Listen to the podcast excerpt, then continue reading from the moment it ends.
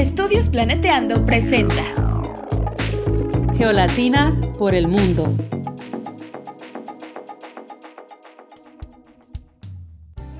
Hola, hola, bienvenidos al podcast Geolatinas por el mundo, en donde cada episodio conversaremos con una becaria o ex becaria geolatina acerca de la beca que impulsó su desarrollo profesional y también sobre sus vivencias durante esta etapa tan bonita. Lo bueno, lo no tan bueno y lo curioso de la experiencia. Les habla Isabela Zulbarán, embajadora de Geolatinas en México y pueden encontrarme en Twitter como GeoEasy, Easy con doble S e Y. Para los que nos acompañan por primera vez, Geolatinas es una organización circular de voluntarios dedicada a acoger, empoderar e inspirar latinas en geociencias y nos encontramos en constante crecimiento para ofrecerle el mejor apoyo a nuestra comunidad. Si quieren saber un poco más de lo que hacemos y de los nuevos proyectos que estamos cocinando, revisen nuestra página y síganos en nuestras redes. Estamos en Twitter como Geolatinas, en Instagram como Geolatinas Insta, YouTube, Facebook y mucho más. Si tienes interés acerca de vivir y estudiar en los Estados Unidos de América y no sabes cómo empezar, nuestra entrevista de hoy es para ti. Hoy nos acompaña Isha Renta López. Isha sostiene un bachillerato en matemáticas de la Universidad de Puerto Rico y una maestría en ciencias atmosféricas de Howard University, Washington, D.C., Estados Unidos de América. Actualmente trabaja en la Oficina de Investigaciones Oceánicas y Atmosféricas de la Administración Nacional de Océanos y Atmósfera, NOAA por sus siglas en inglés, de los Estados Unidos. En su posición como analista de programas, Isha trabaja con programas críticos, lidera personal, está envuelta en el proceso de política científica y realiza análisis de los programas de investigación y desarrollo de la agencia. Antes de esta posición, Isha trabajó como meteoróloga en la Oficina de Pronósticos del Servicio Meteorológico Nacional de Washington, D.C. y entre sus deberes, Isha proveía pronósticos del tiempo, sesiones informativas para los socios importantes y el público, emitió alertas y realizó constantes análisis de datos. Ella creó y lideró el programa de español para incrementar el alcance de información del tiempo a la comunidad hispana de la región y entablar relaciones con los socios de la prensa hispana. Anteriormente, Isha trabajó como meteoróloga investigativa para el Departamento del Navy, también en la Fundación Nacional de las Ciencias, y en la División de Investigación de Huracanes y en el Centro de Modelaje Ambiental ambos de la NOAA. Ella también participó en un crucero investigativo de 30 días durante sus estudios graduados. Hijo Latinas forma parte de Perla. Durante sus estudios de maestría recibió una beca de la NOAA y hoy nos compartirá su experiencia con la beca. Hola Isha, bienvenida. Hola Isa, gracias por tenerme aquí. Para comenzar, ¿por qué no nos cuentas un poquito sobre cómo te interesaste en una carrera en ciencias de la Tierra? Bueno, pues yo crecí en Puerto Rico y obviamente estando allí en el Caribe habían constantes amenazas de huracanes, entonces esto lo que hizo fue incitar mi curiosidad por entender mejor estos fenómenos cuando era una niña eh, con tan solo ocho años, el huracán Hugo azotó la isla de Puerto Rico y eso es un recuerdo que tengo bien marcado de mi infancia. Luego, bueno, ya anualmente las continuas eh, amenazas naturales, ¿verdad? seguían pasando las tormentas tropicales, depresiones, los huracanes. Y esto pues continuaba y manteniéndome interesada en este tipo de campo de la meteorología. Y entonces en el 1998, ya cuando estaba en escuela secundaria, el huracán Georges eh, impacta la isla de Puerto Rico, la cruza de lado a lado. Y entonces, bueno, tengo esos recuerdos muy vivos en mi memoria. Ya al estar en escuela secundaria, pues estoy, ¿verdad?, tomando una decisión de qué hacer con mi carrera. Y ahí entonces yo empiezo a decir, no, yo quiero ser meteoróloga. Wow, imagino que sí, ¿no? Al vivir como en una zona donde ocurren constantemente este tipo de fenómenos desde la infancia, pues se despierta como que esta inquietud por saber qué es lo que está pasando, o sea, el porqué de estos fenómenos. Y pues el interés crece hasta el punto en el que decidiste estudiar esto. Pero cuéntanos un poquito sobre cómo, cuando llegaste a Estados Unidos, cómo te fue o cómo fue el proceso de adaptación, sientes que fue difícil o ya tenías alguna experiencia viviendo en el extranjero. Pues no tenía experiencia viviendo en el extranjero, pero yo creo que lo que lo hizo más fácil fue el que entramos a la misma universidad, cuatro puertorriqueñas ese mismo año. Entonces, dos de ellas pues eh, convivían conmigo en el mismo apartamento. Entonces, pues esa parte de convivencia y social no fue muy difícil. Pero sí, el primer invierno... Eh, a veces palabras pequeñas que uno no exactamente no sabe cómo comunicarlas en inglés, se, fue un poco chocante, ¿verdad? Porque uno no tiene un diccionario en la mano todo el tiempo. Y entonces eh, el venir de Puerto Rico a una ciudad tan ocupada como es la ciudad de Washington, D.C. y tener que acostumbrarme a ese estilo de vida. Y entonces ya para un nivel graduado, además de las clases, pues se espera que tú tengas un formato más independiente en tus estudios, ¿verdad? En tu investigación. Y entonces no hay tanto como un profesor y tú pensando en la fecha límite de entregar mi trabajo está el día. No hay, tú haces tu investigación eh, de una manera más independiente y todo eso pues fue un poco diferente a lo que uno está acostumbrado, ¿verdad? En el bachillerato, pero, pero pude acostumbrarme. claro, o sea, los estudios graduados ya son otra cosa, ¿no? Y también el formato de estudio es diferente de país a país, o sea, cambia. Entonces, ¿por qué hablando de estas diferencias entre distintos países, por qué no nos cuentas un poquito sobre tu experiencia estudiando en Estados Unidos? ¿Fue muy diferente a estudiar en Puerto Rico? Bueno, eh, la experiencia yo llegué a, Washington DC en el 2004, ¿verdad? Porque quería comenzar mi maestría. La, la, transición, como dije, no fue tan difícil porque teníamos otras puertorriqueñas conviviendo conmigo, eh, pero el idioma era el mismo en la casa, pero ya fuera de la casa, eh, pues obviamente tenía que comunicarme en un idioma diferente. Los inviernos, eh, ¿verdad? Vengo de una isla donde todo el tiempo está caliente. en diciembre todavía nos estamos yendo a la playa Así que pues tener que entonces eh, utilizar todas estas telas encima para mantenerse un abrigado pues era algo muy diferente. El método de transporte, aprender a utilizar un tren, la universidad, el ambiente universitario que también es diferente. Eh, y aún sabiendo inglés, pues todavía tenía mucho más vocabulario que aprender, ¿verdad? Eh, y entonces, curiosamente me di cuenta que, ¿verdad? Como todas mis clases eh, de ciencia atmosférica eran en inglés, pues a la hora de traducir estos términos de español a veces no es tan fácil como uno cree. Y pues eso fue algo que fue curioso, pero, eh, ¿verdad? Yo digo que los términos técnicos eh, no, no se traducen tan fácil como una conversación más cotidiana. Claro, sí, yo te entiendo perfectamente lo del invierno. O sea, yo, yo soy del sur de México y pues acá también es bastante húmedo y súper caluroso. Y bueno, o sea, en diciembre ni loca vas a ver nieve y frío tampoco. Entonces, supongo que sí debe ser un poquito difícil esa parte. Y bueno, sobre el, sobre el lenguaje, eh, bueno, yo creo que el lenguaje técnico a lo mejor es algo que no manejamos al 100% en un principio, pero a la vez, ah, o sea, una vez que ya estamos como que inmersos en, en él, de repente hasta nos cuesta trabajo acordarnos de cómo se dicen ciertos tecnicismos en español, o sea, si de por sí luego ciertas palabras cotidianas se nos olvidan, un tecnicismo pues más. Pero bueno, eh, ¿qué podemos hacer, no? Son gajes del oficio. Exacto. Y oye, este, hablando un poquito sobre estudiar en otro país, eh, ¿cuáles crees que son las ventajas de obtener un grado universitario en el extranjero? Bueno, me fui porque al momento que me graduó de la universidad, en mi bachillerato en Puerto Rico, no existe un grado en meteorología eh, que era lo que yo quería estudiar. Entonces, pues esa fue la primera razón por la que miro hacia Estados Unidos. Y claro, un grado universitario es bueno independientemente de la universidad, pero al venirme aquí al extranjero, eh, ¿verdad? Uno tiene nuevas experiencias que normalmente no hubiese tenido en Puerto Rico. Eh, y lo bueno también esto me dio una exposición a otros científicos directamente de la agencia en la cual trabajo ahora, pero de quien era la beca original que había recibido.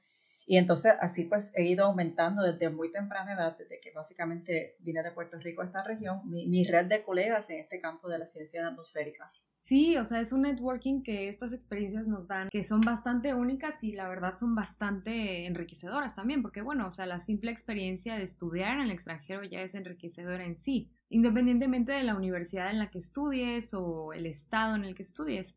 Pero bueno, entonces nos surge la duda, o bueno, nos surge la pregunta, de si esta beca que tú obtuviste te permite estudiar en cualquier universidad del mundo o te exige que estudies en algún país, estado o universidad específicos. De la manera que esta beca, cuando yo estudié, es un poco diferente a como está actualmente, pero es básicamente el mismo concepto. Eh, la, eh, NOAA le otorga esta, estos fondos a la universidad y entonces eh, de ahí la universidad tiene como unos socios, unas universidades que son parte del mismo como consorcio universitario y esas universidades pues están bajo esa misma sombrilla de, de fondos.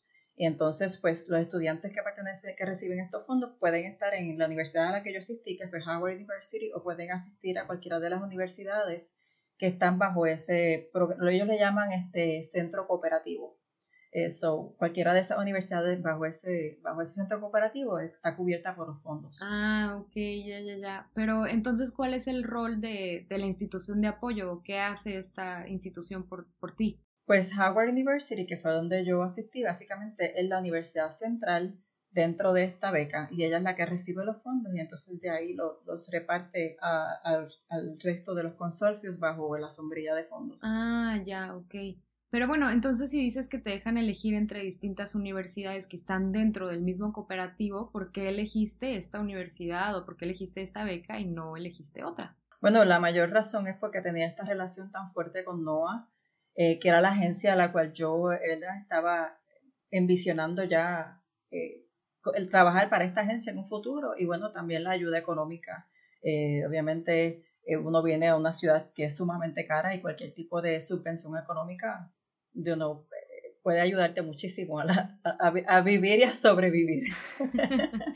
Sí, o sea, definitivamente la ayuda económica es una de las cosas más importantes a tomar en cuenta a la hora de elegir una beca, en el sentido de saber si vamos a tener que pagar colegiatura, pasajes o alguna otra cosa que requiera dinero. Entonces, eh, ¿qué es lo que cubre esta beca? Cubre seguros, cubre viáticos, pasajes pues le da a los estudiantes un tipo de subvención económica, dependiendo si eres un estudiante de bachillerato, maestría, doctorado, pues te da, ¿verdad? Como un salario anual como estudiante. La universidad también te otorga seguro médico, eh, te da pasajes para viajes relacionados a los estudios, como ir a las conferencias, no, no necesariamente para tus viajes personales, pero sí viajar a alguna conferencia, pues eh, esta beca te cubre eso acá. Y no solamente el pasaje, también pagan, ¿verdad? La, la registración de la conferencia, la estadía del hotel, eso te incluye todo eso. Ah, ok, no, bueno, eso suena muchísimo mejor. Entonces, ok, está muy buena la beca, yo quiero aplicar, ¿cómo es el proceso de aplicación o qué es lo que tengo que hacer para aplicar a esta beca? Pues la aplicación está disponible en línea, hay oportunidades para estudiantes subgraduados, graduados con buenas calificaciones y que estén dentro del campo de verdad de ciencia, tecnología, ingeniería y matemáticas. Ya, ok. Y bueno, supongo que al ser Estados Unidos debe ser en inglés, ¿no? Pero puedo estar equivocada. Entonces, ¿en qué idiomas presentaste la solicitud de beca o cuáles son los idiomas con los que trabaja el programa? Eh, inglés, eh, la aplicación es en inglés, completamente en inglés. Oye, y otra cosita antes de la pausa, ¿esta beca tiene algún límite de edad? No, a mi entender no hay límite de edad. Perfecto, entonces ahorita vamos a una pequeña pausa comercial y ya volvemos.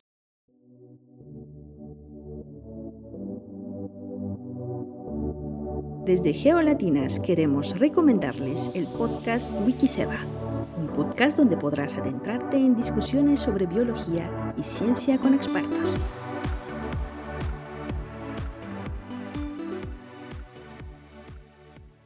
Estamos de vuelta con Isha Renta López y su experiencia con la beca de la Administración Nacional de Océanos y Atmósfera, NOAA. Cuéntanos, Isha, en caso de que sea una aplicación anual, ¿cuándo empieza el proceso de aplicación para cada año o cuánto tiempo dura este financiamiento? Bueno, según lo que tengo entendido, la aplicación está abierta todo el tiempo eh, en línea, pero las decisiones se toman en marzo para el semestre de otoño y en noviembre para el semestre de primavera. Y entonces, eh, una vez se te otorga la beca, esta es, te financia por dos años. Ah, ok, ok. Entonces es importante saber eso de que a pesar de que la convocatoria está abierta todo el año, se toman ciertas decisiones dependiendo de qué semestre quieres entrar. Entonces, si tú quieres aplicar para el semestre de primavera, te tienes que poner las pilas y aplicar antes de noviembre, ¿no? Porque si, si aplicas en enero, pues ya no entraste y, y te quedaste fuera. Y oye, si quisiéramos saber un poquito más eh, sobre, sobre esta beca, ¿dónde pueden ir los candidatos para recibir información? So, la beca, la beca se llama NOAA Center for Atmospheric Sciences and Meteorology. Eh, en español, pues sería, ¿verdad? Eh, la beca del Centro de NOAA de, la, de Ciencias Atmosféricas y Meteorología. Entonces, la página web es ncast-m.org o .org. Sale, entonces lo pondremos en la cajita de información. Pero oye, cambiando un poquito de tema, ¿cuál crees que fue la clave para lograr recibir esta beca?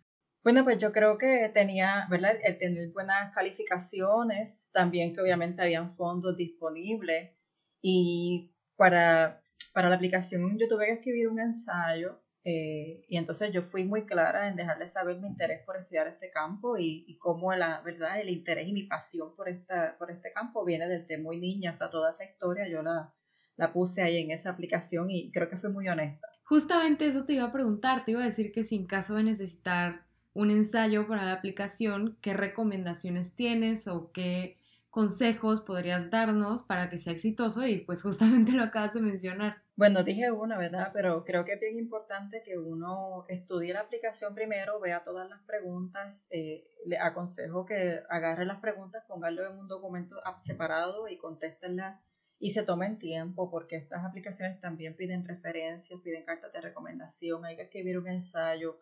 Los profesores están ocupados y si tú le vas a pedir una carta de recomendación no se la puedes pedir, ¿verdad? El día antes de, de la fecha límite. Pero, ¿verdad? Eh, estudia la aplicación y todo lo que te pregunta. Eh, puedes contactarlos a, la oficina si tienes alguna pregunta sobre la aplicación. Sé bien honesto en, tus respuestas eh, provee todos los documentos que se te piden, ten una idea clara de por qué tú quieres esa universidad y por qué te interesa ese programa y demostrarlo tanto en la documentación como en el ensayo que te toca escribir. Entonces, si te sientes cómoda, ¿podrías contarnos un poquito más o menos la idea general de tu ensayo? Bueno, pues yo, como te dije, fui bien honesta. Eh, con lo que quería dejar entender a los, ¿verdad? a los que vayan, a los que estén revisando estas aplicaciones, que mi pasión por este campo es bien genuina, y yo que, quería, que tenía un sueño desde niña de ser meteoróloga y que a través de, esta carrera, con, e, de estos estudios con ellos, pues iba a, lograr, iba a lograrlo. Entonces yo conté mi historia, desde que comenzó mi curiosidad, los proyectos en los que estuve envuelta a nivel de bachillerato, eh, también comuniqué el por qué yo merecía esta, esta oportunidad, haciéndoles claro mis planes futuros eh, y cualquier detalle que yo podía ver que que podía hacerme sobresalir, ¿verdad?, de una multitud de aplicaciones que ellos tienen que estar revisando. ¿Qué me hace a mí especial? ¿Qué me hace a mí diferente? ¿Y por qué vale la pena que ellos inviertan en mí? esas son las cositas más o menos que yo puse en mi ensayo. Sí, es venderse, ¿no? Sacar lo mejor y, y tener sobre todo una buena organización con las ideas que quieres dejar como que más marcadas y con tus documentos también, o sea, así como dices, demostrarles que eres la mejor opción y que tú eres la que tiene más determinación y más interés para recibir esta beca y completarla. Pero bueno, entonces, eh, resumiendo lo que acabamos de discutir, ¿cuáles son las claves para lograr recibir la beca y qué consejos son más importantes para una aplicación exitosa? En palabras clave, ¿cómo resumirías esto? Bueno, yo diría que son entender la aplicación, ser honestas, eh, ser claras en la idea de lo que se quiere lograr y proveer todos los documentos necesarios y las pruebas, ¿verdad? Que demuestren lo que tú estás escribiendo. Y bueno, ya casi para terminar, ¿cuál crees que es la forma ideal de aplicar todo este conocimiento en tu país? Bueno, yo creo que, que el haber tomado este riesgo de haberme ido de Puerto Rico y estar este, aquí, pues ha logrado que yo haya creado una confianza, ¿verdad? No solamente con mi familia, pero también con las amistades cercanas y personas que, no, y no necesariamente cercanas en cuanto a la preparación que yo tengo. Entonces, al ser bilingüe en inglés y español, pues utilizo tanto mis redes sociales eh, para compartir datos científicos y entonces también de esa manera me logro hacer accesible a la comunidad utilizando mi idioma. Eh, también entonces estoy informando sobre las amenazas naturales a la comunidad en general y proveo entrevistas a radio y televisión sobre los eventos atmosféricos o las últimas tecnologías. Entonces yo creo que, que esa accesibilidad y esa, eh, yo creo que una de, la, de, los, de, los, de las cosas que mejor me ha pasado es haber hecho entrevistas televisivas en canales de Puerto Rico hablando sobre la meteorología. Y entonces, pues eso es algo que yo no pensé que iba a estar haciendo, pero creo que fue, ha sido uno de los mejores regalos que he recibido a través de esta experiencia de profesional que he tenido. Uy, claro que sí. Aparte las redes sociales son como que imprescindibles, ¿no? Ahorita en estos tiempos, porque tiene un alcance que es bastante grande y tiene una, o sea, nos, nos da una accesibilidad que es clave para tener a, a la comunidad al tanto de todo lo que pasa a su alrededor porque obvio algunas personas se sienten más cómodas en su propio idioma y que tú hayas hecho esto de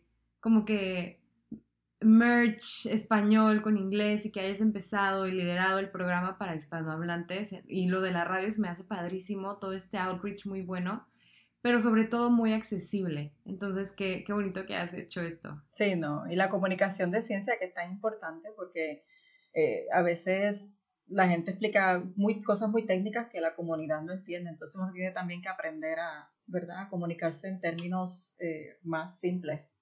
para que todos nos entiendan. Sí, ¿no? Como que le dicen como, dímelo en español. Claro. Sí. Exacto.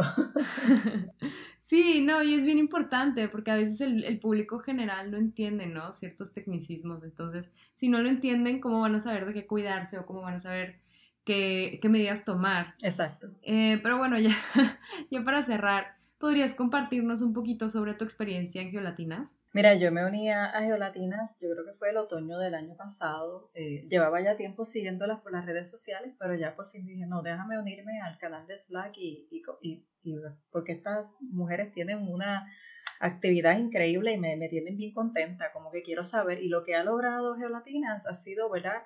Me, es una red que ha logrado que me, me conecte con, con, la parte científica de Latinoamérica, cosa que no tenía, porque siempre he estado, ¿verdad?, a Estados Unidos, porque aquí es donde he desarrollado mi carrera, y me encanta porque los programas que tienen son buenísimos y el apoyo que tienen entre una y otra, ni se diga.